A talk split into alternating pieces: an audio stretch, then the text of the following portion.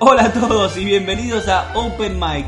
Este es el segundo intento de presentación de este podcast en donde hablo con comediantes a corazón abierto. En este capítulo número 7, Grego Rosselló.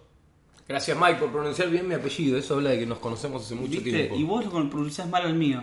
¿No, no es Chowi? No, boludo, es Chui. Ah, es verdad. ¿Viste ¿Y qué eso loco? que, eh, A mí me duele cada vez que pasa eso. ¿En serio? Sí, vos decís Chui, yo digo, yo le digo Rosselló. Claro, soy el único, el único que le dice Rosselló. Ni los padres le dicen Rosselló. Y además No. yo conozco, me hacía reír mucho tu material del apellido. Claro. Entonces con más razón, tengo menos excusa Sí, todavía. no, igual está bien. Las derivaciones eran las más graciosas.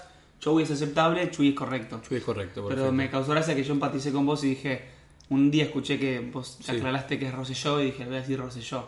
Todo el mundo, Grego Roselo, Grego Roselo. Sí, sí. No, es Rosselló. Mis amigos Y- irónicamente cuando como hablan del personaje me dicen Grego Roselo. Como, No, hacerlo entrar Grego Roselo. ¿no? Claro, Como- claro, sí. El- Sí, cuando como- te dicen, sos un pelotudo, Grego Sí, Rosselló. sí, sí. Ahí me están hablando a mí.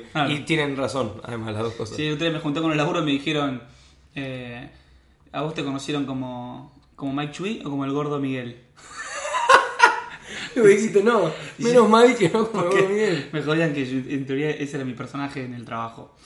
Pero por suerte lo dejé atrás. El Gordo Miguel, muy bien. Sí, bueno.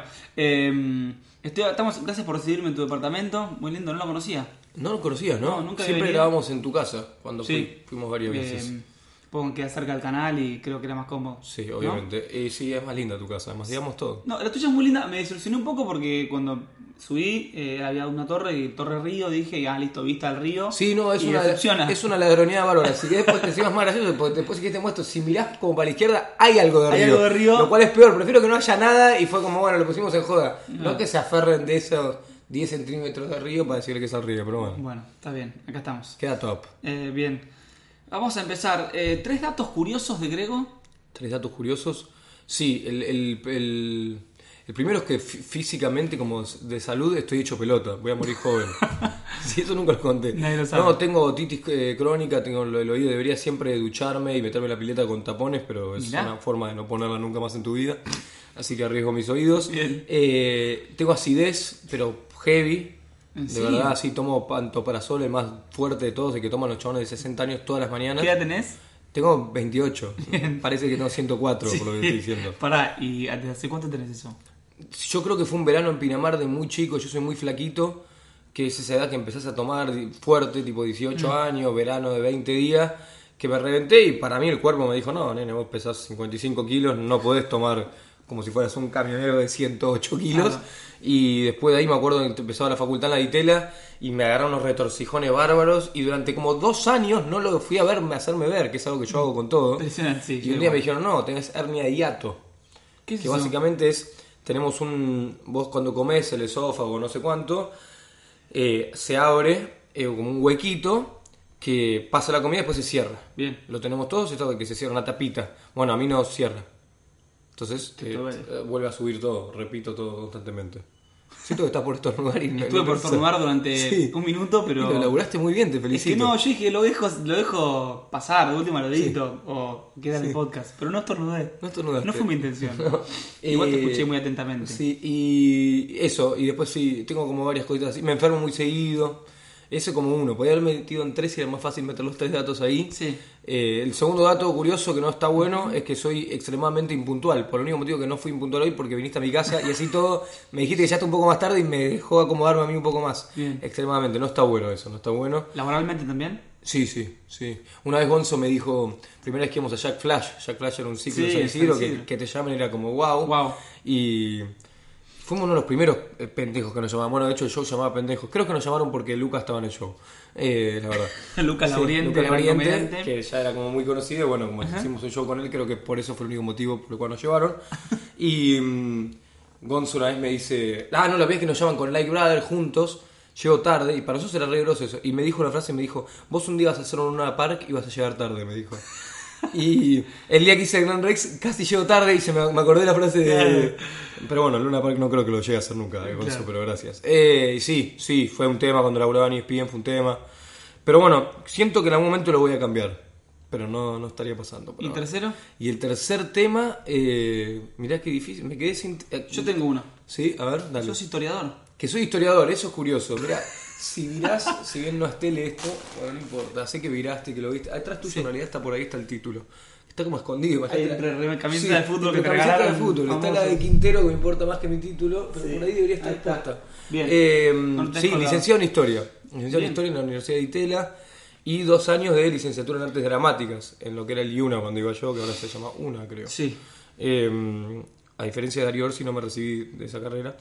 Y viste que Darío lo dice mucho. que Sí, es como su máximo orgullo. Sí, sí. Estoy bien me recibí de Luna. Sí, me recibí. Eh, pero sí, es un dato curioso que, que fue loco porque nunca, nunca, lo, nunca estudié con el fin de, de- de practicarlo, por así decirlo. No hay mucho que pueda hacer como historiador, pero es docencia o investigación. ¿Por qué lo estudiaste? Porque me estafó un poco un amigo, fuera de joda. Te lo juro esto, ¿eh? Fuimos, sí, me estafó, fuimos a una charla en Ditela averiguar, me dice, che, hay una carrera de historia que está buenísima, a los dos nos gustaba la historia en el colegio, y lo pensamos estudiar, en ese momento yo quería ir como por un camino más tradicional y de, de- de colegio cheto, de estudiar una carrera pensando en que te dé dinero. Administración en la UCA como Claro, yo. una cosa así, entonces, pero claramente historia no daba como eso, pero era tipo como si fuera un minor en Estados Unidos, que estudias una carrera que no tiene mucho que ver y después arriba de eso haces un posgrado para lo que te quieras dedicar. Bien. Entonces teníamos ese plan eh, tradi, tradicional y chetongo Sí. encima.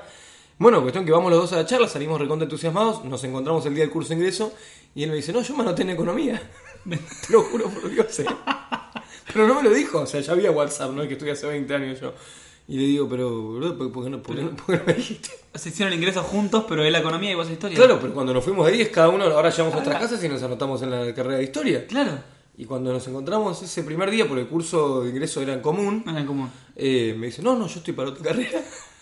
¿Qué boludo? ¿En qué momento? Una carrera re arriesgada, me empernaste a mí solo, fue tu y Y así fue. Qué Y increíble. así fue. Eh, gran amigo mío, le está yendo muy bien, pero algo muy loco que lo digo yo, y que es que eh, él le gustaba, le gustaban los números postres, está bien, pero muchas veces en, en pibes de nuestra edad, que, que venimos por ahí de, de- de familias que, que- les ha ido bien, hay como una presión de que, de que viva la misma vida que tu Re, padre. sí. Que tenés que llegar a ser guita, que tenés que llegar a tener dos autos, o- y, y que te vaya bien, y que vos puedas mandar a tus hijos al mismo colegio que te mandaron tus padres. Y hay toda una presión que tiene el, el- el cheto, entre comillas, por decir de una manera. No es la del flaco que no tiene un mango, está clarísimo, no voy a ser tan estúpido. Pero hay una presión. Y me acuerdo que para mí fue loco porque el, cagarme en eso y en estudiar una carrera que todo el mundo iba a previas y me decían, eh, pero te vas a cagar de hambre. eh, ahora que soy millonario, no, mentira. Pero digo, cuando uno después pudo hacer un mango. Ahora que tengo vista al río. Claro, digo, visto, una pequeña parte del río. eh, por ahí si hubiera estudiado economía veía todo el río. Claro, mirá. Mirá lo que se me escapó. No, eh, es como loco, como para mí yo lo digo siempre, que en un momento medio ladri llegué a, a dar charlas en universidades y cosas así. eh, ese es un dato curioso. ¿viste? Eh, es, es esto, como que de verdad, si bien suena curso y no le pasa a todo el mundo y hay una cuota de suerte, que que fer- fervientemente creo que cualquier cosa que hagas, te dediques a vender mates de, con la cara de Juan Fer Quintero, si lo haces bien y con pasión y con la ayuda de internet, que hoy te puede expandir para cualquier lado, digo, te puede ir igual que el flaco que hizo, pensó que por el camino tradicional era más obvio que te iba a ir bien en la vida. Solo Juan. eso. Quiero un mate con la cara de Juan Bueno. Perquintero ahora. Lo estoy, lo estoy haciendo, lo estoy haciendo porque Instagram está complicado, entonces estoy, estoy Bueno. estoy haciendo los mates. En el medio de todo esto de estudiar historia, eh, estabas haciendo casting, Claro, claro, ya la contaste mil veces Sí, y siempre llegaste a de ser comediante. y llegué a ser comediante. Ajá. Un poco, de, de verdad, como ya he dicho varias veces, porque no estaba yendo bien lo de los castings. El otro día eh, habla- hablaba con, con una amiga que me dice, che, bueno, te hiciste biodecodificación porque, o no sé qué, alinear los chakras, porque te dirigieron tantos nos en tu vida que quizás... Y yo veo que le paré el carro con orgullo, si bien yo soy un poco inseguro y juego el rol del antihéroe y demás, de que yo estoy re agradecido de todos esos nos. Porque si a mí, Cris Morena, cuando estuve un año en los en los talleres y, y, y estuve como ahí metido y laburé las distintas tiras muy poquito y Matías Mayer me cagó un personaje que iba a ser el personaje de mi vida. Saludo a Mati. Le mandamos un saludo, sí, obvio. Y porque quizás eso, no sabés, pero quizás hubiera dirigido mi carrera hacia, me hubiera metido más tiempo en el gimnasio, me hubiera metido más tiempo a que no se me caiga el pelo y a ir para un la- lado inevitable de, de galancito como fueron muchos de los que están de ese lado. Otros, el caso Peter Lanzani, tiró toda la mierda, es un genio. Eh, pero digo, probablemente hubiera sido para el lado de ese Disney. Todos esos no. Hasta una leve, un leve resentimiento y una búsqueda en la comedia a las 3 de la mañana, como vos lo hiciste también, en lugares horribles, haciendo reír a borrachos. hicieron que después yo me haga conocido como Grego, eh, que ahora es común por los influencers, pero cuando pasó lo mío, los actores eran conocidos por, por sus personajes, Tacho por Tacho, eh, tal eh, Lali al principio por Mar, en ca- Y después tenían que hacerse el y- nombre. Y, después hacerse el nombre. Entonces se dio un caso inverso que para mí estuvo estuvo re piola, es como hubo una cosa re, re copada de, de no quedar con el diario el lunes, ¿no? Pero si no gusta el CONICET, ¿Cuándo te sentiste un comediante por primera vez? eh, qué buena pregunta. Eh, ¿Una función, algún chiste que hiciste? Algo que dice, pa, soy, esto, soy comediante. No, sí, alguna como, como sentía que hacía stand-up ni bien terminé la muestra y que, lo, que, y que podía llegar a hacerlo bien porque las funciones esas que son media mentira salían bien. Pero comediante creo en que... realidad, cuando haces la muestra, te sentís un comediante. Sí. Después Te das cuenta que no. Te, te das cuenta que no. Claro, exacto. Y después te volvés a sentir. por. Exacto, por eso. Por segunda vez. En ese recorrido, por segunda vez, calculo que alguna de esas funciones, ¿sabes qué? Para mí me hizo comediante. Esas funciones difíciles en Macondo, Uf. Que sí. por ahí y- y- y- iba a quedar medio agrandado, pero que por ahí porque eran de espaldas y eran funciones difíciles, veía que a varios les iba medio flojengui y yo salí a improvisar, que hoy es lo que más me gusta hacer, y veía que lograba en un lugar horrible de repente generar algo. Ahí era como dije, ah, bueno, acá hay algo, porque va más allá del chiste que escribí, o que me escribieron, o que me tiró un amigo. A, a- dije, bueno, no sé, creo que para todos nosotros es, es necesario, por, por nuestro ego loco, sentir. Yo nunca fui bueno jugando al fútbol, no can- bueno, vos haces un montón de cosas bien fuera de jugar. Mike es muy capo, se los digo en serio, ¿no? Digo, haces comedia musical, cantar. Yo no, no, yo no canto, yo no bailo, no juego bien al fútbol, no. Yo tampoco jugué al fútbol. Bueno, pero digo, pero hacer lo, lo del canto y No, eso sí, sí, y entonces eh, y lo del ser gracioso es menos palpable, no es como, mirá, le- la clavó en el ángulo, Mm. mirá qué bien canta, mirá cómo toca la guitarra, es como más, eh, más ambiguo. Ajá. Entonces el, el comediante necesita en un momento tener claro que eso lo hace bien, para decir, me voy a dedicar a eso, porque si no estás, en- estás tirándote una pileta que ya es bastante amplia, bastante riesgosa, si no es más riesgosa aún. Entonces con esas funciones puntuales me pasó eso. Sí, hacer reír en Macondo creo que Claro, te por eso. indica Sí, sí. que estás preparado para cualquier cosa. Sí, sí, Eh, para la vida. Si hiciste reír. No solo para hacer stand Estás preparado para la vida. Ya, yendo a la guerra, Sí, yo hice reír en Macondo. Yo lo- hablo siempre de Macondo porque era, mirá que actuamos en muchos lugares horribles, era el único lugar en el que sin sentido alguno no nos dejaban acomodar las mesas para que la gente esté de frente. Era increíble. Era- porque decís, siempre en los bares la gente está de costado, es decir, mesita, mesita, los dos te miran de costado al, al escenario. Acá estaban de espaldas a nosotros, y yo creo que la mina esa, que todavía me acuerdo la cara, Sí, ¿te acordás? La que- sí. Eh, lo disfrutaba. Yo creo genuinamente que lo disfrutaba. Pero bueno, también nos daban toda la entrada eh, y ellos se quedaban con lo que vendían y para Sí. nosotros era... Sí, sí, sí. Fortunas. obvio. Sí, sí, éramos eh, Pablo Escobar Sí, sí, sí. en el mejor momento, digamos. Sí, sí, sí, obvio. Eh, ahora tenés tres unipersonales en tu haber.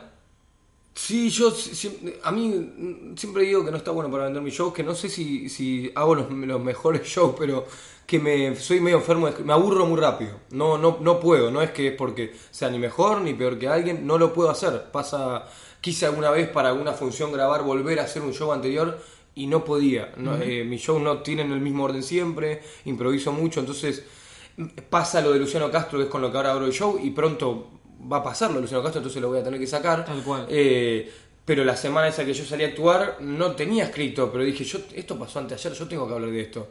Y otro te diría, no, pero boludo, tu show abre de otra manera. Bueno, pero yo quiero hablar de la chota de Luciano Castro. Tengo necesidad. Bien. Eh, y mm, entonces pasó eso. Sí, no entiendo nada que, que arrancó en el, el Belma en... No sé cuándo ya, la verdad, en 2016, Sí. ponerle... No, 15, no, 14. Claro, 2014, 2014 en el Belma. Eh, hicimos toda una temporada ahí con, con lo que podíamos cuando empezaba a pasar lo de Instagram, no, 2015, que a la par está- estábamos con Live antes que estemos con Live Brothers con Gonzo, y mm, tuvo un, un año, dos años de que era un show, me acuerdo de- inclusive las rutinas, que después no, y después fue realmente otro, que fue el que, mm, que, el que bueno, el que despedí en el Rex y que, que se vendió, el que está en Flow ahora. Después fue ridículo que pasó un proceso parecido, pero no diría que fueron dos shows. simplemente- Hacemos el chivo. Vos te metes en Cablevisión Flow Sí. y lo puedes ver a Y está, está, Bien. está como no entiendo nada, es la función de despedida del Rex. Que ese show realmente hubieron dos shows en uno, Ah. porque traté de no pasarme mucho, entonces en un momento sacamos todo Fue y arrancamos, mutando. mantuvimos, claro, fue mutando, Con el pero mismo un, nombre. con un mismo nombre y con un cambio grande. Con Ridículo fue distinto, lo estrené en el Rex apresuradamente, yo soy exigente, no me gustó el show que hice ahí, me pasé de tiempo, estuvo re linda la experiencia, pero no estaba listo. muchas rutinas sobre mi expareja, yo después me separé, eso inevitablemente voló. Y fue mutando y, y, quedó recién copado en el liceo el año pasado y fue el que se vendió con, como, como disculpe las molestias a Netflix. Bien. Luego se bajó una hora y media, una hora y cuarto, Netflix me pidió dos o tres rutinas obligatorias, una era sobre Netflix eh, y ese sería como para mí el segundo, que también está grabado, o el tercero si vivimos otro no. Y ahora estoy eh, con el show nuevo que todavía no tiene nombre, que ya van 10 funciones, que la primera en el Picadilly en diciembre, a la última que hicimos en, si no me equivoco, la última fue en Pinamar. Eh, o en San Bernardo, no sé, en San Bernardo, ¿me entendés? Eh, mutó mucho, pero que todavía le falta. Así que sí. Claro, estoy tu cuarto, o sea, yo tenía tres porque uno era con el mismo nombre que fueron dos. Sí, que fueron, ah. y fue decir, del 2014 casi el 2017. ¿Cómo es tu proceso creativo? Yo sí, paré de hacer muchas cosas y soy muy intermitente con otras. Tipo, a veces con los videos me, me cuesta tener conducta, pero con escribir stand-up hace 3, 4 años que, si no todos, por lo menos 4 o 5 meses al año, me junto los viernes con Sebastián Rubio. Y es como religión, eh, mi misa, nos juntamos 4 horas. Si sale una idea en el medio que podría ser para Instagram, no importa. Si salió en esas 4 horas, va para stand-up. Ah. Eh, nos juntamos ahí. con Seba soy amigo y, tengo un ida y vuelta. Es el mismo pibe, fue mi profe hace 10 años, entonces nos entendemos. Entiendo la mecánica, para mí Seba es más libre yo soy un poco más exigente, entonces con Seba por ahí flasheamos un poco más. Yo voy al escenario y le digo, Seba, estaba buenísimo, pero es una verga. eh, sí. Y, ahí que es brainstorming, anotás. Sí, brainstorming y anotamos. Eh, soy medio vago yo y es parte del laburo de él que por ahí el que lo baja, baja es él. Entonces yo por ahí me voy, más el año pasado que viajaba más, me iba a la Champions o lo que sea y teníamos unas funciones, che Seba, me lo mandás escrito, yo lo veo en el avión o en el hotel y, y saco lo que para mí no va y sí, es un ida y vuelta. Nunca em, escribí los shows hasta que en, Netflix me pidieron, che, lo queremos palabra por palabra en inglés y en castellano, y fue un chino, fue, una, fue un bajón. Pero había que hacerlo, no quedaba Sí, sí, sí. No se podía elegir. Eh, está bien. Eh, y de vuelta, entonces, eh, ¿vos pensás algo, por ejemplo, en la calle, que si yo te lo notás en algún lado? ¿O sí. queda en tu cerebro y cuando te cuentas con Seba lo tirás? Que, que, queda muchas veces en mi cerebro, muchas veces en el celu, como decís vos, y, lo tiro ahí. Si llego a tener una función antes, que el año pasado volví a actuar más seguido en bares, volví a lugares que. Yo creo que el que. No, sé en tu caso, y te, lo, pregunto, lo pregunto también en tu podcast. Yo creo que, el comediante que, que la pegó en, en, Instagram nos va, o por lo menos yo me equivoqué en subirme a una de como en un momento actuaba muy seguido de darme fiaca a volver al, al, bar, por así decirlo. Con Netflix no me quedó otra, me pedían que me, me pidieron que me grabe seis veces. Sí. Entonces no podía, no me da la convocatoria, pero me decía, bueno, entonces hago seis picadilly porque no los iba a llenar. y, además era, yo tenía una reunión con ellos el lunes y me eché para el viernes, necesito, no llegás a poner la función, sacar la venta.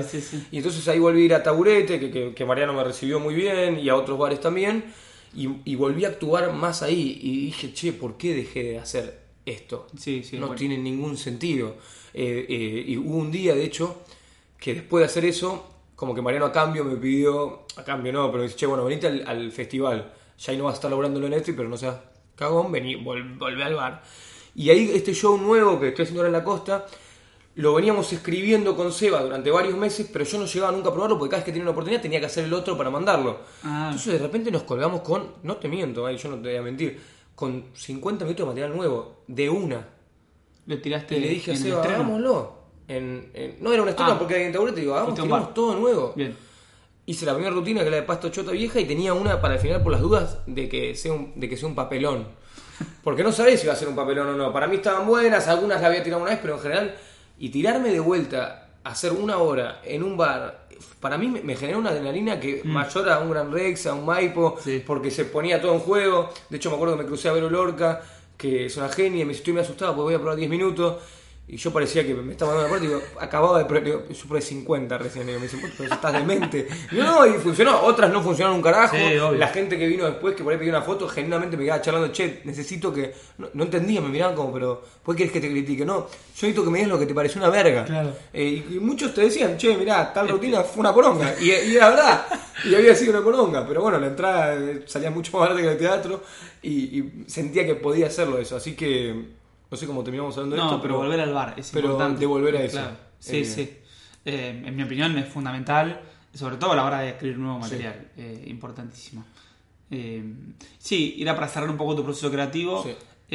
bueno, siento que cierra ahí eso, exacto. Que cierra, que, que, debería siempre cerrar en el bar y no me echado un poquito en una función en el Estela Maris en San Isidro. Es el de San Isidro. Sí. Eh, ¿Se te ocurren premisas? ¿Se te ocurren remates? Como decís, No, se ¿cómo laburar en esto? ¿O qué gracioso? No, se me ocurren ideas, como decís vos, y después a veces me frustra con que no... No las puedes no las puedo en un buen material de Sí, stand-up. Uh, me, pasó el otro día que se me ocurrió que siempre dicen que el hermano del futbolista era mejor que el futbolista. ¿Viste que siempre dicen? ¿El hermano de él? Messi, no, el que era bueno era el hermano. Ah, sí. ¿Viste? No, el que era bueno es el que llegó. Claro, tal cual. No es de forma. Sí, sí, sí, sí. No, Michael Jordan, vos no sabés cómo jugaba el primo. No, no, es Michael Jordan, maleducado. Viste que siempre dicen eso, no, pero le gustaba mucho la. No, saques mérito al tipo que se rompió el culo y es buenísimo. Sí, sí, sí. Eh, entonces, y el otro- lo laburamos, lo probé un par de veces, a mí me parece genial porque me gusta el fútbol y en un público. Eh, nunca, Nunca entró de la forma. Nunca entró de la edad y quedó como, como medio ahí en la nada. Pero sí, pienso ideas. eh, o, o- o se me ocurren. ah, Yo, mi humor es muy de. O viene siendo últimamente muy anecdótico. Muchas anécdotas, hasta mal que lo diga, son falsas. Bien. eh, pero se me ocurre que sería divertido si pasara eso. Con Luciano Castro me pasó que era muy divertido. Que pensaba en un chabón que ese día le había mandado una foto de su chota a su chica. Ajá. O a una mina con la que estaba empezando a hablar que Sí. te da para eso. Y que a la mina al toque le llegue la verga a Luciano Castro y vos Sí. compartas carrete, ¿entendés? Que las dos estén en el mismo lugar. Y, y- eso no quedó del todo, pero sí quedó un poco en el show de que yo digo una cosa que para, para mí está divertida, que es que era un día para guardarse, digo. Muchachos, que Claro. era un día Tal cual. que nos guardemos todo. Sí, sí. No era para mostrar nada. eh, entonces, a partir de que pasa algo, leo una noticia, me parece gracioso, después me lo guardo para, para, para el show. Además sé que Luciano Castro no le gusta mucho vender temas fuera de joda. Le Ah. pidió a uno en un show que ¿Posta? creo que a Moldavsky que, que lo baje. Entonces, Ah. ahí es cuando está bueno no ser tan famoso. Claro, no o me- tener tanta a él no le llegó. No le va a llegar, entonces dije, si lo hago en, en Instagram sí le va a llegar, porque siempre hay alguien que... Entonces, hay algunas cosas... ah, igual hablo con mucho respeto y hasta acá abajo un mensaje a favor de él. No, no, me- Sí. no esperaría toda esta explicación, el calculo. Es Claro. gigante, me pegaría, pero... eh, pero eso creo que está bueno, como guardar cosas, para mí las más piolas para el show. La gente creo que no lo valora eso, porque lo más piola por ahí tiene, si anda bien, llega a 600.000 personas en Instagram y no va a llegar esa cantidad de gente en el teatro, pero bueno, es lo que nos gusta a nosotros. Sí, y bajando un poco eso que decís que está bueno, eh, siempre la gente te pregun- me pregunta a mí, ¿de verdad tu apellido es Joey, Claro. Bobby, como o lo inventaste? Digo, no, es mi apellido, me se lo voy a inventar, Sí, como sí, que sí. el stand-up es, es verdad. Sí. Eh, y hay veces que sí inventás una anécdota, pero el sentimiento detrás de esa anécdota es lo que es verdad. obvio. Es, ah, no fuiste a, eh, al- a la África a Sí. matar, no, pero Sí. me da miedo tal Sí. cosa, entonces esa anécdota entraba para algo que sí es real. Entonces siempre hay verdad de fondo. ¿no? 100%. Yo tengo una carta que está en el show de Netflix. Esto, estas cosas que dudas de si decirlo o no. Que yo abro un, abro un cuaderno de comunicaciones de mi hermanito y leo una carta de mi hermanito. Ese cuaderno no dice nada, está en blanco. Claro. O sea, ni me tomé el laburo de. De- ni siquiera- Pero yo lo, siento que lo leo, que se, que se está bien. Y cuando se lo cuento a un amigo, dice: No, boludo, es la parte que más me gusta del show, ¿cómo vas a decir eso? Le digo: Es que a Simón durante un año le llegaron 32.000 cartas. Claro. Esto pasaba en mi casa, era un quilombo y yo me reía. No había una como no, me- no- me parecía poco digno meterla todo en una agarrada al azar. Entonces dije, hagamos una carta con lo que Simón, las mil cagadas que hizo, pero simboliza algo que recontra verdad, que a mis padres los preocupó, y después sí, está exagerado, pero sí, Sí. me tiraban de la oreja, sí me pegaban, sí me mandaban al rincón. Después si la anécdota puntual del rincón es así como es, como si vos ya es parte de nuestro laburo de. Igual mis amigos me joden porque yo soy así en la vida. Yo eh, pasó algo con un amigo y yo soy el encargado de contarle y mi amigo empieza a putear. No fue así, pero ¿por Sí. qué? Y bueno, somos storytellers, como dicen. le Lo importante es que el tipo que le esté contando la historia le guste, no cuán verdad fue. Pero bueno, eso. ¿Y cuál es tu recurso preferido? ¿O construcción? ¿O que, que- a dónde vas siempre? No, yo ¿O creo que preferís? inevitablemente voy a la, a la comparación y no me gusta ir siempre Siempre ahí. Pero hoy pensaba, cuando te dije lo del.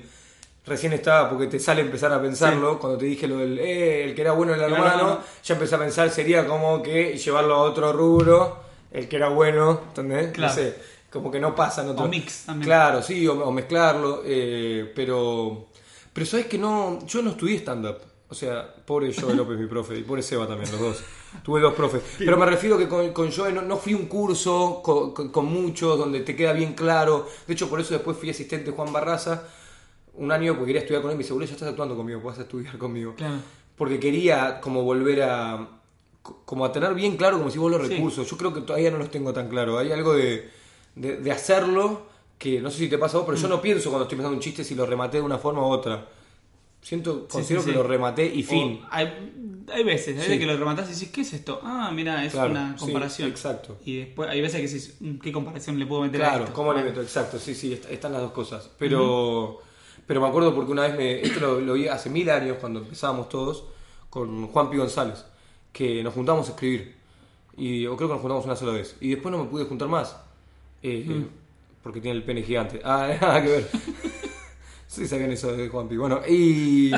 Claro, me viola. No. Eh, y me. Porque éramos muy distintos. Yo no escribo el material, no pienso tanto por dónde va. Y él me manda un día para que lo ayude con lo de él un Word donde estaba, te lo juro, No. donde estaba highlighteadas las premisas con un color y los remates con otro. Eso está muy bien. Sí, muy bien. eh, y, pero yo sentía que no lo podía ayudar ahí. Como Claro. que me daba tanta.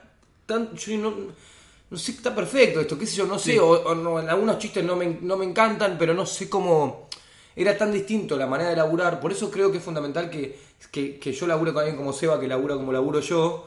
Y no con otro que por ahí sería más... Porque no... Nada, eh, eh, creo que está bueno este podcast que haces porque por ahí el, el común de la gente no sabe que es un poco más complejo de lo que parece. Sí, tal cual. Te felicito. ¿Tu mejor chiste? Soy para... no tengo. Casi me muero, no, no, y chistes. Ah, no, sí, soy muy fanático que encima a la gente le gusta mucho del, del- de con el que empieza el show de Netflix con el de Pasto Chota. Pasta de chotas todo. Me gusta porque mm, porque se me ocurrió a mí estando en un avión, ¿entendés? Ajá. Es esto que te digo de qué bueno si pasara esto. Yo realmente vi una mina en primera fila preguntarle La zafata. a la zafata, preguntarle el nombre de un plato y dije, mira qué genialidad si si le dijera otra cosa y si se, Ah. la jugó- se animara a... O sea, era pasta o pollo y la zafata le pregunta a alguien. "Ey", No, de verdad tenían albóndigas, que es Ah, lo que yo digo en el chiste, y ella no sabía decir albóndigas en castellano. y dice, ¿cómo se dice dice albóndigas cómo en dice, la? Argentina lógicamente le dice albóndigas. Claro. Eh, y yo solo me empecé a reír, digo, ¿te imaginas que me lo pregunta a mí, hinchar los huevos, le dijera eso y la mina lo gritara? Eh, y me empecé a reír ahí. Y dije, boludo, y dije, esto lo pongo tan estándar, pero... Y me costó un montón, porque dije, pero si no está pasando, no se entiende bien por dónde voy. Por ahí es un flash mío que a mí me hace reír sí, nada sí. más y a nadie más. Y cuando la primera lo cuento y funciona como funciona, y me pasa que... eh, Yo te vi una de las primeras funciones que lo hiciste, creo, en Pinamar. Sí, puede ser, Eh, sí, sí. Es que volvía yo de vacaciones dijiste, de ese viaje. Che, este material es nuevo. Yo dije, es buenísimo. que, Bueno, eh, y, y me gusta porque te digo, eh, cuando nos preguntan, ¿haces humor de qué? Es de eso es absurdo, tampoco me considero Félix que hago todo absurdo, pero eso es absurdo, me gustó. Una vez con, con Gustavo Yankelevich, que todos los tips que me dio fueron, yo no trabajo más con él, pero fueron buenísimos, sabe mucho comedia. Pero ese fue uno que yo le peleé. Él me dice, boludo, si le dijeras que lo hiciste, si dijeras que lo hiciste, porque podemos mentir a veces. Claro. Digo, no, si yo digo, si yo dijera que lo hice, paso por medio sorete, Sí. caí a la mina, la expuse en su trabajo, poco creíble, digo. Más es más es estúpido lo que vos- si es que yo estaba como un idiota sentado ahí. Que de hecho yo lo digo en el material, digo, y en un momento me estaba riendo de chicos de algo que porque la gente piensa que de algo que no estaba pasando. Claro. En el avión no estaba pasando nada. Entonces creo que como que transmite esta cosa boluda que tiene el comediante de de repente reírse con su imaginación. No, se ve Sí, que no sí. estaba la peli o no había pantallita, estaba solo, que también jodía, yo estaba recién separado, digo, Sí, quise compartir ese chiste con alguien, adivinen qué, estoy solo y la gente se reía porque yo acabo de cortar. Había una cosa también de realidad. Eh, entonces como que, que representa un, un par de cosas. Me quería un poco morir de ponerlo también en Netflix porque fue, ah, bueno, este chiste yo no lo puedo hacer más. Sí, Y ahora hay algo de copado de que como pasa que cuando hago las funciones, eh, quizá, eh, quizá está más difícil hoy convocar, pero viene gente, por suerte. La gente que viene vio el show de Netflix. Entonces hago un callback con Sabina Rojas que digo... Sobre el material. Sobre el material, sin decirlo. Algunos lo agarran, otro que no viene el show de Netflix no entiende Sí. nada, pero siguen en la, en la cosa de Sabrina Rojas y Luciano Castro, digo que, que a Sabrina cuando le ofrecen pasto, chota, Claro. agarra pasta porque Chota tiene en casa. Es Sí. una boludez, pero lo digo solamente para Sí, ver sí. si, si, Sí, los que vieron- si lo vieron y hay una reacción piola y, y creo Mirá. que, que está bueno. Sí, me acuerdo que mm, cuando Lucas Laurente y Mellera hicieron el Luna Park, Lucas hizo un callback sobre un material anterior y salió la gente y yo decía, no puedo creer Claro, bueno. lo que... Bueno, te pasó lo mismo. Es que lo, y lo flash Lucas, lo de Lucas Como si, bueno, sí. gente te sigue, gente va... Bueno, yo me acuerdo que. Ed una escala Sí, muchísimo sí. mayor claramente, hacía el callback de la voz de Star Wars en otro show porque era su material Por lo cual se hizo famoso. Claro, eh, que hace la voz de Darth Vader. Y, y fue como, qué bueno voy a hacer eso en un momento. Y esto fue un poco idea de Seba. Seba tiene estas cosas de que mira mucho stand-up de afuera y me dice, boludo, le digo, ¿qué puedo hacer?". Dice, hace un callback. Le digo, pero no soy Eddie Izzard, ni Luca Claro. Lauriente que se hizo conocido puntualmente por su material de stand-up. Entonces Claro. es como para que vos, vos, yo te vi, yo vi Sanata, vos haces la voz del Cheto con sube nomás Sí. y explota el teatro y es tremendo, pero para nosotros es más común porque es algo que vieron eh, de nuestro material de Instagram por el cual sorry, estoy tocando la mesa y cagando este podcast por el cual nos hicimos conocidos es como que yo grité milanesa Sí, sí. Es- No, me quería pasó que pase con estaba así haciendo stand-up y dije Alfred, no sé por qué, la gente, ¡juá! Y Claro. uff. Claro sí sí sí Claro, me vienen a ver porque ven los, los Por videos. los videos eh, Hmm. pero bueno eh, eso Bueno, también haces tele, no sos solamente comediante, o sos comediante en la tele, sos Sí. conductor. Eh, ¿Cómo? Reci- recientemente echado Bueno, sí. bueno, ah, va a pasar un poco más de tiempo porque va- se va a subir en abril este podcast. Bueno, entonces Pero hace bastante tiempo nuevo-. Por ahí ya tengo nuevo trabajo. Epa. Eh, ¿Qué aprendiste? O sea, o la diferencia con la televisión. El humor en tele, ¿qué te tuviste que adaptar? Me pasó que hice las dos cosas en televisión, que entré un poco como con secciones de humor Mm. y después me tocó conducir.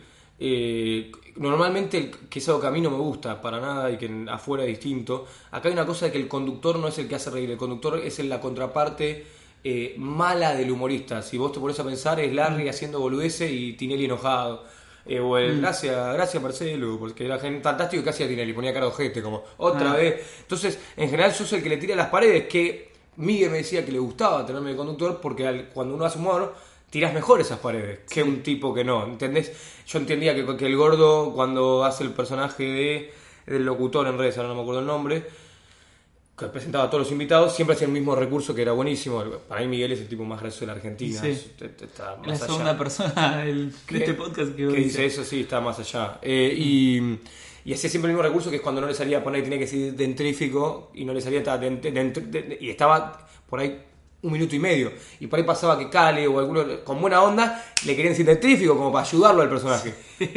A mí, eh, el mío no tenía que hacerme bancar, porque yo entendía que mientras más durara eso, más gracioso iba a ser. Sí, sí, sí. Y que había un momento en el que estaba piola eh, rematárselo. Ajá. O esperar a que se lo tire el invitado, que pasaba muchas veces, que era la mejor manera de que termine. Ajá. Entonces aprendí a hacer ese rol, que es difícil para el ego del comediante, porque vos estás acostumbrado a hacer los chistes vos, y es como, Ajá. puta, no puedo es hacer como ningún... que sos el, Claro. el Busquets Sí, de, de Barcelona. sí, y, el Messi es otro. Es otro, claramente es otro. Y, mm, y después también aprendí a- a- en, en otro laburo como tú en MTV a hacer algo que me gustaba más, que es poder conducir y hacer humor igual. Yo co- co- conducía con Ivana, que es una compañía de la Concha Lora, que por ahí ella hacía más el rol de reidora y de tirarme a las paredes. Era un, un canal más ácido que, que es ESPN, que igual es una masa. Entonces, donde yo presentaba a uno de los. Venían estos. Yo hacía un programa sobre la voz argentina y venían los, los participantes. Sí. Que venían algunos unos divinos, pero con unos aires de grandeza. Y a mí me dejaban bajarlos. Como mirá, Sí, flaco, sí, que. Termina esto, no labura más. que parece medio solete, pero. O tirarme a mí abajo y a ellos arriba. Y, de, y de golpe tuvimos invitados piola, porque vinieron los jueces, entonces vino Axel, eh, eh, Tini. Y, y verme a mí en ese mismo rol, también con eso más copado, me remite que acá tengo atrás, vos lo estás viendo, el cuadro de Fallon, Sí. donde es un pibe que le tira los pies a los famosos, pero jode con los famosos. Y ahí vi como, como más mi, mi dream job, como más mi trabajo de lo que quiero hacer. A mí lo que hacía en ESPN me encantaba, pero en ESPN aprendí a ser periodista, a ser un poco periodista deportivo. Eh, vos sabés que yo no Bien. soy un letrado del fútbol, lo tenés claro. Y en un momento me tocó saber la vida y obra de Huevo Rondina. Claro. Y hoy es un montón de data que tengo y me la meto en el orto. Otro día cuando me echaron le decía a un amigo jodiendo, estaba mi bajón y le digo, mira qué mierda hago con todo lo que sé de Huevo Rondina. Claro. si no me interesa a mí. Eh, Un saludo para huevo. Claro, le mandamos un saludo. Eh, pero sí, o, o- o cómo es eh, eh, Crespo como técnico, o, o las, las trivialidades de Heinze, que después me encantaron porque crecí en una casa del deporte, pero aprendí, como dijiste vos bien ahí, a hacer tele, bastante apartado del, otro mundo, como si fuera otro oficio. Bien. Que me encantó, que me gustó, que es más difícil de lo que cree la gente. Eh, para mí hay una boludez que a vos no te pasa igual, eh, lejos de. Pero para mí hay una boludez del influencer, no tanto de comentar estándar, del influencer, de bastardear a la tele. Como la tele bastardea al influencer, hay un ida y vuelta. Sí. Entonces la tele es una mierda, o no te metes ahí, viste que hay tweets todo el tiempo. Todo como- el tiempo. Y es como, no, no, es un oficio re difícil donde laburan 50 personas, donde existe hace 100, hace 100 años, donde en un buen canal, hay canales de mierda, eh, ESPN estaba buenísimo, aprendés un montón de cosas, a- aprendés al laburo en equipo, ya no estás más solo como en un show estándar que por sos vos, Darío eh, y, y Magio y no mucha Mm. gente más, sino que ahora hay 30 personas metidas, donde te baja el ego de llegar a eh, hablar con tus compañeros, donde es igual de importante el que te pone el micrófono que vos que conducís. Entonces aprendí un mundo que estaba piola, pero que me gustaría hacerlo más relacionado al humor. Entonces, más allá de los chistes que yo hago de que terminé un ciclo, porque tampoco es que me echaron. eh, me viene bien para volver, me, me- me aparté mucho y ahí le, la pifié un poco. Igual eh, el sueño de ser Jimmy Fallon es el de todos El los de todos, comediantes. sí, sí. No, no, no te sientas especial. No, no, no, para nada. De hecho, me pasaba que cuando algunas revistas yo decía eso, me decían, che, ¿puedes decir otra cosa? Porque, te juro. Sí, eh, bueno, qué bueno que me echaste lo de ser influencer. eh, porque bueno, quería hablar un poco de eso. No tanto porque siempre hablan de Grego, algún de las redes, qué sé yo. Ya sabemos todos cómo te cambió la vida. Y, y como muchos a partir de eso empezamos por la misma vía. Comediantes que queríamos llenar teatros y dijimos, hay que hacer como Grego. Eh, Algunos hicieron muy como Grego. demasiado mejor. Sí, sí. Podrían dejar de hacerlo. Sí, sí, pero no importa, ya está. Después Eh, le fue mejor que a uno, inclusive. Me pero gustó bueno. mucho, me gustó mucho una, una nota que, que hiciste con Andy Kundesov, eh, en donde él te llama a la radio, después eh, que está buscando algo en No, particular. te iba a decir si puedo prender el aire. sí, Si prendelo. no, calor, no hay ningún, yo mientras te hago la pregunta, ¿la puedes escuchar? No, ya, no, no Eh, es. Esto es así, esto es casero, estamos en tu casa charlando. No, pero escuché las dos notas que hicieron en Perros de la Calle porque como que nada, Grego ¿Para preparar esto? ¿Eh? ¿Para preparar esto o por casualidad? No, porque las escuché siempre. Ah. Tipo, vos ponías, voy a estar en Perros y yo como... Grego era como mi amigo que la estaba pegando y yo lo escuchaba. Bueno, qué divino. Yo y- lo... Bueno, dale, sí. sí. Iba a decir que yo te vi cuando fuiste a hacer eh, cuando fuiste a hacer Juan Cassette y que me impresionó. Voy a hablar yo ahora de Mike un poco. Sí. Que te hablé, que me acuerdo que te escribí puntualmente, Ah, porque hay algo difícil de hacer lo que uno hace en tele. Otra de las cosas que la gente no sabe, porque, porque es más fácil bastardear y decir Mm. la tele es una mierda. Un poco no te animás. También. que es lo que nadie va a decir. Un poco no te animás.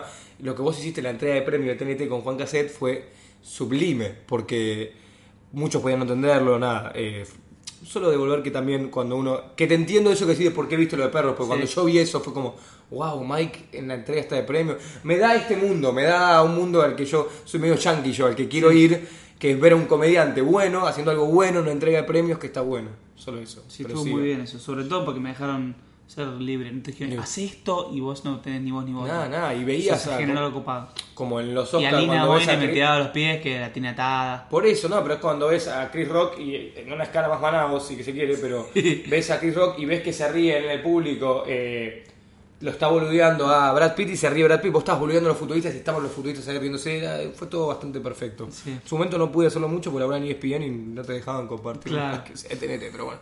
Eh, ¿De qué estábamos hablando? Ah, De de lo- perros. Andy- sí, fuiste a perros dos veces. La primera vez te escuché, la segunda escuché y Andy Kundesov te dijo que la primera vez no le habías caído muy bien, Sí. como que estaba medio raro. Y vos tuviste una respuesta que a mí me gustó mucho y quiero investigarla un poco. Que vos le dijiste a Andy, Andy, cuando alguien la pega así en Instagram o en cualquier lado de vez en cuando, dale seis meses. sí, sí, eh, salió ese día y, y con Andy cada vez que nos cruzamos hablamos de esto. Eh. Yo no me creo un tipo muy lúcido ni muy sabio, pero creo que salió algo muy piola. Y lo vi, lo vi con, no sé, no sé si vos pensás que te pasó a vos, no sé, yo veo que me pasó a mí y siento que le pasó a colegas. Eh, Que sí, hay- me, me- me gustó la reflexión porque es verdad que uno tarda en acomodarse, decir, uh, ¿qué está pasando? Te piden fotos. Eh, ese es un capo. Y vos, como, ¿sería un capo? No sé si soy, soy el mismo. Sí, soy el mismo. Bueno, No, inevitablemente empezás a hablar mucho de vos, porque, pero no de, no de mal tipo ni agrandado, porque de repente lo que te está pasando, tu bocho no lo puede procesar, entonces necesitas hablarlo con gente. Uy, sí, y, sos un y- faso. y- y sos un faso, y inevitablemente después te das cuenta que hay que bajar, inevitablemente tus cuentos son más divertidos, porque si yo vuelvo, me siento a hablar con un amigo, que cómo te fue en el laburo hoy, te dice llené tres planillas Excel, y vos decís yo volví de estar charlando con Chris Hemsworth en los Oscars, Claro. Y sí, pero después entendés que es todo lo mismo, y que Ajá. lo que importa es tu amigo, y que tampoco es tan grosso lo otro, porque yo no, no soy Chris Hemsworth, fui ahí caído jete, eh, pero sí, yo creo que, que hay, que, hay un, que hay un tiempo, y que el que no entiende ese tiempo tampoco es, es tu amigo, Sí. pienso yo también. Y lo que quería ver es también como desarrollarlo un poco más. ¿Qué, qué, qué, qué sentís que te pasó en ese tiempo? ¿Cuáles cosas te hicieron bajar? O... Yo creo que un poco la, la- la- la- A mí me pasó algo piola, que fue que yo creo que terapia primero, subí la sesión de terapia, volví a terapia que había dejado, y después que, que logré bajarme de eso antes de que me baje la vida. ¿Por qué decirlo? Uno tiene como determinados booms. Entonces yo- siento que en pleno crecimiento logré bajarme de ahí. Después es más fácil y más obvio, porque cuando de repente pasás de meter 3.000 personas a meter 300, que igual está buenísimo, Sí. bueno, inevitablemente la vida te está diciendo, Ew, no sos tan capo. Bien. Entonces ahí por ahí es un poco más fácil acomodarte y también está bueno que pase. Está- Y más en este ambiente que yo, que ya voy 4 o 5 años, me doy cuenta que es sub y baja. No es ni lo, lo que es importante que en esa subida y bajada de ese gráfico esté yendo para arriba, Bien. ¿no? Eh, que puede pasarte que no igual, pero por suerte pasa. Eh, pero para mí fue fundamental eso, como en, en ese momento Y, y para mí el que más pierde en esos seis meses es uno.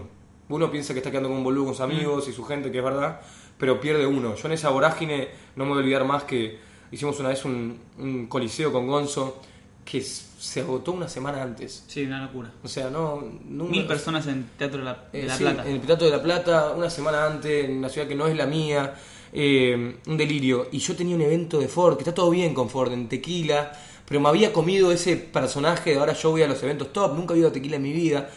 Y, llegué medio sobre la hora de la función, tiré el auto, salí a actuar. Como si no hubiera pasado, terminó la función, le pedí perdón a la gente, porque de verdad igual era un compromiso, no es que fui un forro, pero tendría que haber hecho ese compromiso que no. No, mirá que yo siempre me quedé para después para la función, me- una hora, no, vos me conocés. Sí. Realmente ese día no pude, pero aunque haya sido una vez no me gustó. No me gustó porque no, no la disfruté la función. Y de repente la disfruté por ahí mucho más, dos años después, actuando para 600, que igual es un montón de gente, haciendo Mm. algunos dos por uno, moviendo la sala. eh, recién separado, que fue muy gracioso porque yo tenía este show que te dije que tuve que cambiarlo mucho. Yo anuncio porque ya habíamos cortado, pero la gente preguntaba, preguntaba, preguntaba. Bueno, conté que lo habíamos cortado. Y me olvidé que tenía, un viernes me olvidé que tenía función sábado y domingo. Y tenías Tenía material un de... show que. Entonces salía la plata entero a improvisar. Porque encima la gente es remorbosa, eso había, se había el anuncio, había sido el día anterior, y empecé a hablar como. y dije todas teorías en joda, porque no iba a contar la verdad, que tampoco pasó nada, pero digo, no, no era divertido entonces, pues no había pasado nada, simplemente habíamos cortado, de por qué habíamos cortado. Y esa función, estando ahí, por ahí pasándola un poquito mal por cosas personales, la disfruté un montón más. En esos seis meses pasa que uno se monta en una que es la de la del documental de Maluma, que es no, y entrená y no pares y lo que viene, no, no es tan así, no seas pelotudo, ¿qué es lo que viene? Terminó la función, quédate tomando algo, valoralo, preguntale a tu amigo por su día también, eh, y no seas un forro. Eh, entonces, sí, sí, creo que, que son esos seis meses. Hay gente que por ahí después ves que no son seis meses y que simplemente era un boludo y que la, la fama le dio la posibilidad de mostrarlo, de lucirlo. Sí. ¿Quién te bajó más? eh, como así esto que hablamos. Gonzo me ayudó mucho. Gonzo si me veía medio pelotudo me, me lo decía, como muy de frente mal. Eh, en mi psicóloga, mi familia, mis amigos, mis amigos son fundamentales. En mi, mi grupo mis amigos son mis mismos amigos toda la vida. Vos te has cruzado varios porque vamos a la cancha y, y, y para mis amigos no importa si yo, a veces es hasta frustrante, ¿eh?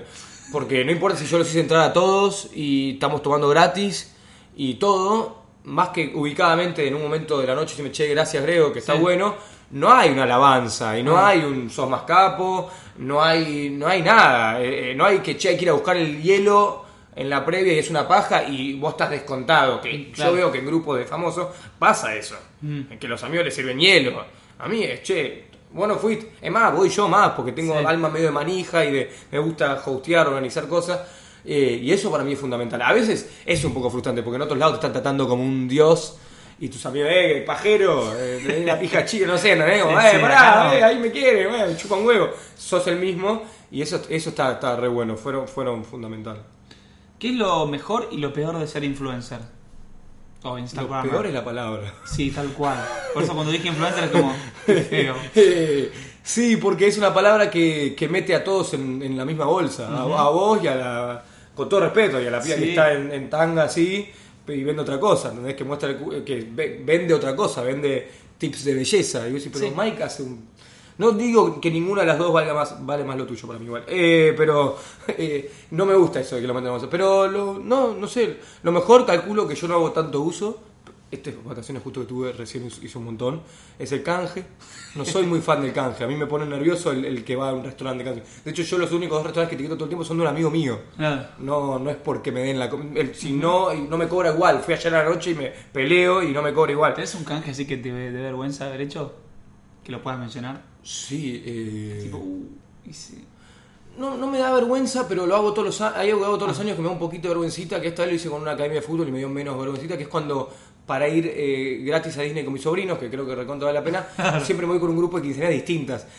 Y es medio vergonzoso porque no es que estoy tipo Franco Massini contratado y me pagan en dólares y Claro. voy, me dan los pases, me repongo la remera rosa. Me re- siento re prostituido. Veo que después usa mi imagen, que yo veo que la chica re cuida su imagen y lo, ¿entendés? La. Después al año veo que sigue usando mi foto, como que no lo vendí bien. Bien. Eh, y la remera me queda chica, estoy un poco gordo.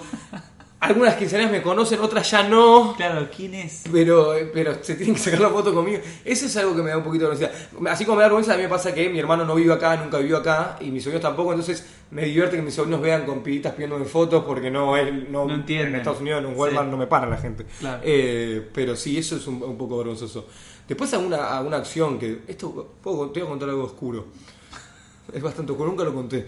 Es, es divertido. Me gusta una primicia. Ni bien, sí, ni bien empiezo a, a pegarla con esto, tenía Ajá. 30.000, 40.000 seguidores. Sí. Es una acción muy bien, bien paga, después off te lo voy a decir vos el número, eh, por una campaña de Philip Morris, cigarrillos. No, Uf, no, difícil. dificilísimo. Mm. Se había muerto mi abuelo de cáncer hace dos meses, de No. pulmón por el cigarrillo. Y yo no sabía qué hacer. Lo hablé con mi viejo, le digo, pa, pero no, es tu papá, por otro lado estoy potenciando algo que es horrible. Por otro lado, Mirá están pagando un montón de plata que yo no había hecho esa plata en toda mi vida, Claro. pero ni cerca. Y lo que tenía a favor era que era, como no pueden publicitar las marcas de cigarrillo, era una, perdón, era una mm, era una, como una aplicación interna de Philip Morris. Si no eras Bien. fumador y no eras mayor de edad, si ya no fumabas, no puedes entrar ahí. Entonces a mí me relajaba que de última era para gente que ya estaba fumando. Sí, era un sí. contenido humorístico, yo no tenía que tener un cigarrillo encima ni nada. Lo hice. Ese es el remate. Para- No, no salió ni. Todo era tipo por las razones por las que no y terminé. Lo hice. Sí, Pará. mi viejo me sí, qué sé yo. Era para. Ah, sí, o sea, no. no salió en tu Instagram. No, no, no, no. Claro. No, no, pero si era fumador, de golpe había un montón de videos de no. un montón de cápsulas. Un montón de cápsulas. Un montón de cápsulas para fumadores en Philip, en Philip Morris, creo que era así. Lo- tiramos un rechivo, le dije mil veces, no fumen, gente. Yo no fumé nunca, no me. Sí, las peores marcas son Philip Morris, además. Sí, encima. No, no, no, solo quería contrarrestar Sí, el. la claro, ya Sí. Oh, re mal. ¡Eh, denos pucho! Se no fumaba. Eh, sí, sí, eso fue, fue como esto que sí, de que me dio mucha vergüenza, no lo conté muy, bueno, de hecho no lo había contado nunca, pero sí, me dio mucho, me sentí muy hijo de puta, eso fue. Dije, ah, ok, tengo un precio, qué horrible. Claro. Eh, yo a veces veo que, que es verdad y cumple, que bueno, Lucy dice, yo no hago poner, no hace marcas de alcohol. Es Yo verdad. me fui con un montón de marcas de cerveza, un montón de helados. No volvería a hacer. además, sí. Eh, sí, sí. Eh, pero bueno, también con, la- con las empresas tipo de Rap y todas esas que hice para historias, para Rap y para Pedido Ya y para Globo. eh, Sí. Que bueno, que son empresas como, como polémicas por algunas cosas, también me pasa. Mm. Pero bueno, eh, eh, a veces es trabajo. Y con otras cosas está- intento contrarrestar lo, lo- lo malo, por así decirlo. Siempre es trabajo igual. Sí, sí. A sí, sí. veces es trabajo. No, ¿no? sí, siempre sí. sí, sí. Eh, a veces es un poco más polémico eso. eso. Exacto. Eh, Tuviste algunas críticas. Yo creo que sos de los Instagramers más golpeados. Sí. Vino, creo que Chapo, por, vino por- Martínez a sacarme el título. Sí. Sí, creo que la fuerte exposición y, y también la inserción en el medio tradicional, Sí. eh, como y el ser el primero, cuando vos decís la palabra Instagramer, todo el mundo dice, ah, Grego, Sí, sí. es que por ahí te han pegado más de la cuenta. Me pegaron mucho, yo no odio a la gente, dice "Eh, es por envidia, pero en mi caso me costó un montón verlo. Me di cuenta después que cuando más me bardearon era cuando cosas más divertidas estaba haciendo. Entonces Claro. es como re obvio. Ujú. No me bardearon cuando empecé a conducir en ESPN, que quizás alguno te tiraba un palo, o los oyentes del programa, por no le gusta que cambies el programa mucho. Eh, si mañana sacan a Weinreich y ponen a cualquiera, por más grosso que sea, van a putearlo, Sí, porque obvio. quieren a Weinreich. Eh, pero me costó un montón, como lo vi para atrás, como lo vi cuando me volvieron a pegar la segunda vez por la Champions. Y como y dije, ah, me pegaron cuando fui a la final de Champions, me, me, me bardearon cuando conocí a Dua Lipa, que era la mina que más, Sí. que igual para mí es una cosa re snob alrededor de Dua Lipa, es una teoría que tengo. Eh, nadie sabe tantas canciones de Dua Lipa como el amor que le tiene a Dua Lipa, Sí. es cool Dua Lipa. A mí me rompe la pija lo cool, porque fui cool y fui y no lo fui, y veo como la misma, la misma expresión artística se valora de maneras distintas, en donde es como eh, son unos caraduras. eh, entonces, como a mí cuando. Me, a- me pasa que me pasó conmigo primero y después me pasó con otros. Entonces, primero pasó conmigo, como, che, estás menos gracioso en Instagram. Y vos empezó a pasar con amigos. No te no es por media, vos no me lo han dicho tanto, pero por ahí venían a decirme, o de tal, o de este, lo otro. Che, está menos. No, no está menos gracioso. Eh, de hecho, es muy parecido el contenido que hace el que a vos te encantaba. Un poco te aburriste porque la gente de algo se aburre. por, eso, por eso una novela tiene dos, tres temporadas, no tiene 140 como nosotros tenemos. Nosotros somos un mismo canal que está hace cuatro años. Sí, sí, Los sí. canales pueden cambiar la programación todo el tiempo, porque la gente se aburre. Nosotros no podemos cambiarnos la cara, podemos cambiar los personajes, podemos eh, Y cuando lo cambiaste putean porque no, volver Claro, a hacer el que hacías sí, antes. Sí, ¿Qué mierda querés? Decidiste. Y después tiraste un Juan Casemiro no estaba como el que me gustó a mí. Bueno, pero vos me lo pediste. Yo, yo también entendí que por ahí ya no había que hacerlo más, pero vos me obligaste. Bueno, eh, es eso. Ah. Eh, Y ahí me di cuenta, y cuando me di cuenta de eso, eh, que cuanto más querían estar haciendo eso, más me pegaban. me relajé un poco, pero sí, me recostó. Hay un meme mío que tiene 47.000 retweets. Es muchísimo 47.000 retweets. 47.000 retweets bardeándome.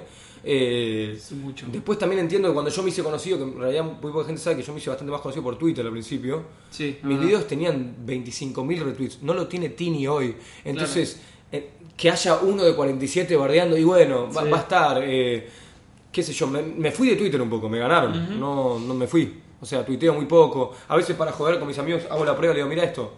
Me odian en Twitter, pongo hola nada más. Y la primera respuesta es, hola qué, pelotudo.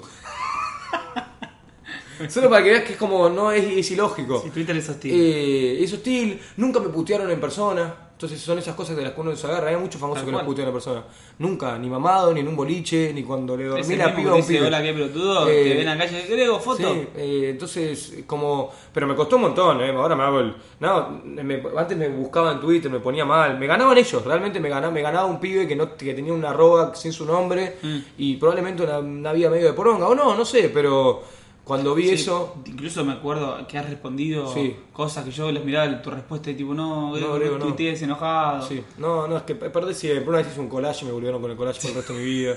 Y entendí que tenían razón en volverme con el collage. Y que esas tres cosas que yo había puesto que eran increíbles, porque era el auto, era estar enamorado y era hacer un canal, eran para mí. Hmm. No tengo, o sea, si yo te- tengo que disfrutar eso y no darle Sí. a ese pibe. Me pasó puntualmente una Navidad de mi abuelo que estábamos recién jodiendo, que ya estaba muy mal. Eh, se sabía por varias cosas que probablemente era la última Navidad de mi abuelo.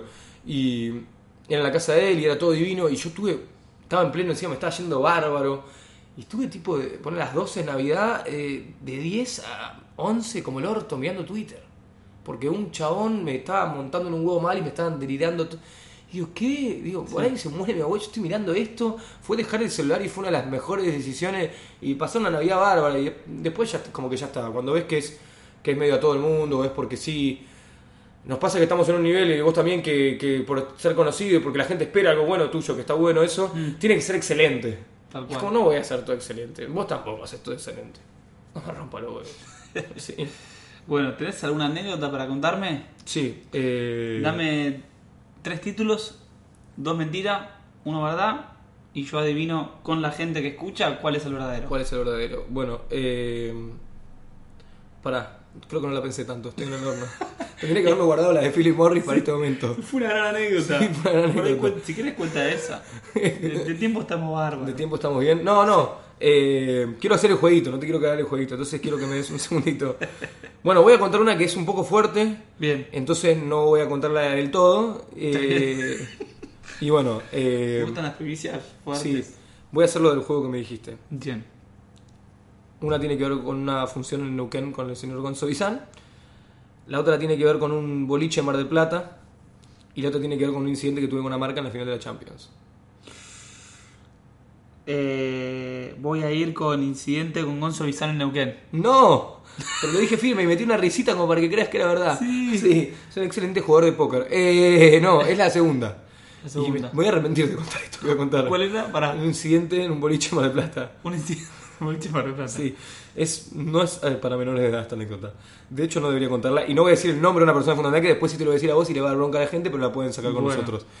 Estaba 5 de la mañana, mega soltero, mi primer eh, verano soltero, en Bruto, Mar del Plata, y no.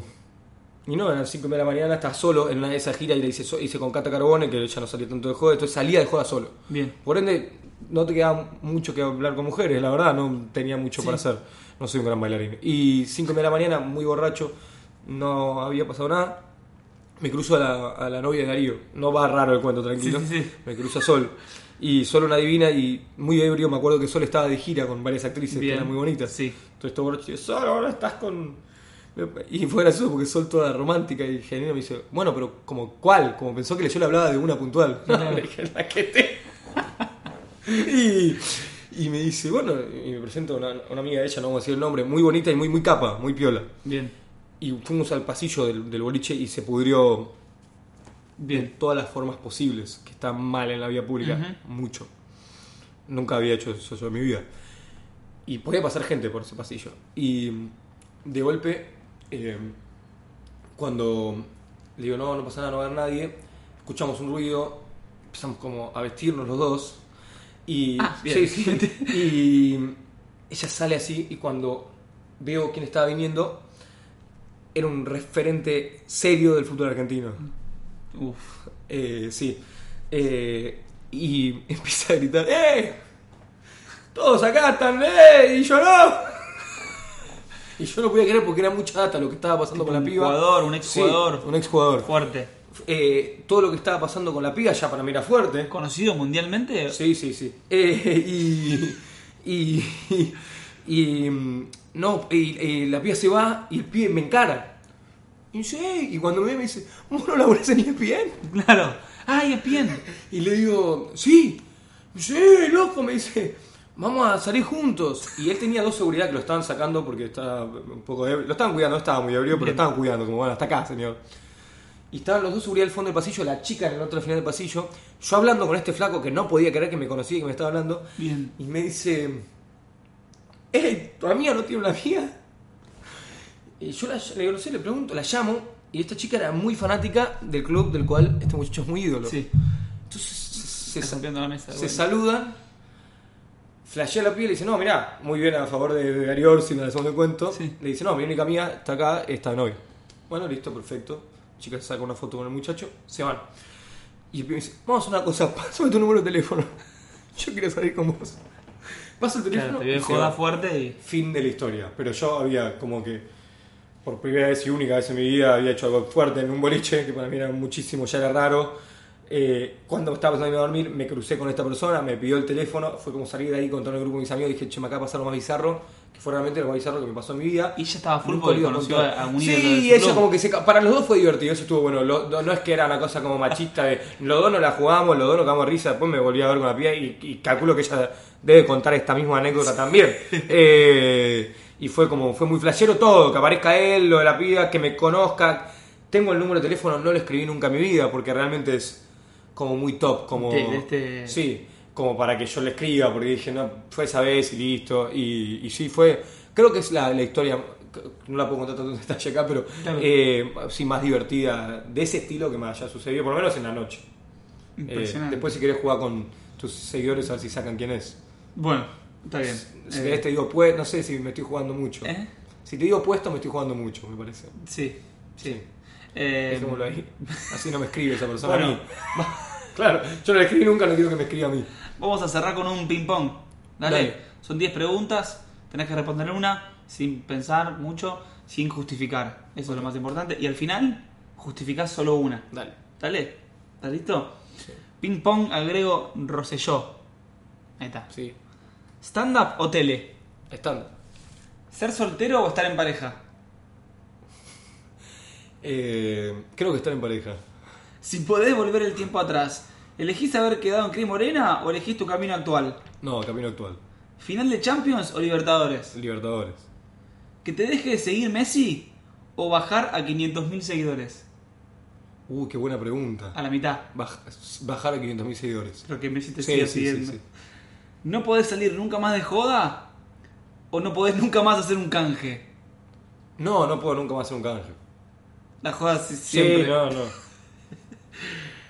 ¿Ser trending topic por gente que te putea o que se filtre un video sexual tuyo? Ya fui, lo primero, ya fui. Muchas veces. Sí. ¿Mandar un video para una fiesta de 15 o sacarte una foto muy en pedo en el boliche?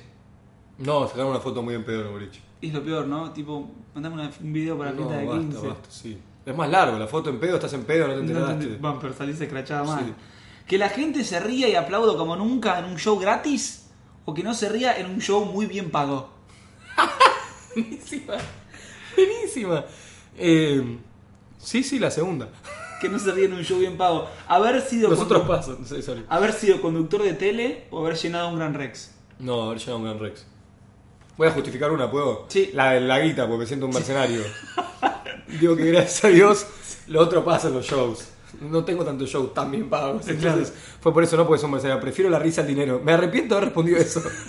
Pero está bien hecho rápido. Listo, bueno, cerrando una hora de podcast, damos por terminado este séptimo capítulo. Gracias, Grego, por recibirme en tu casa. Nos vemos en el próximo capítulo de Open Mic.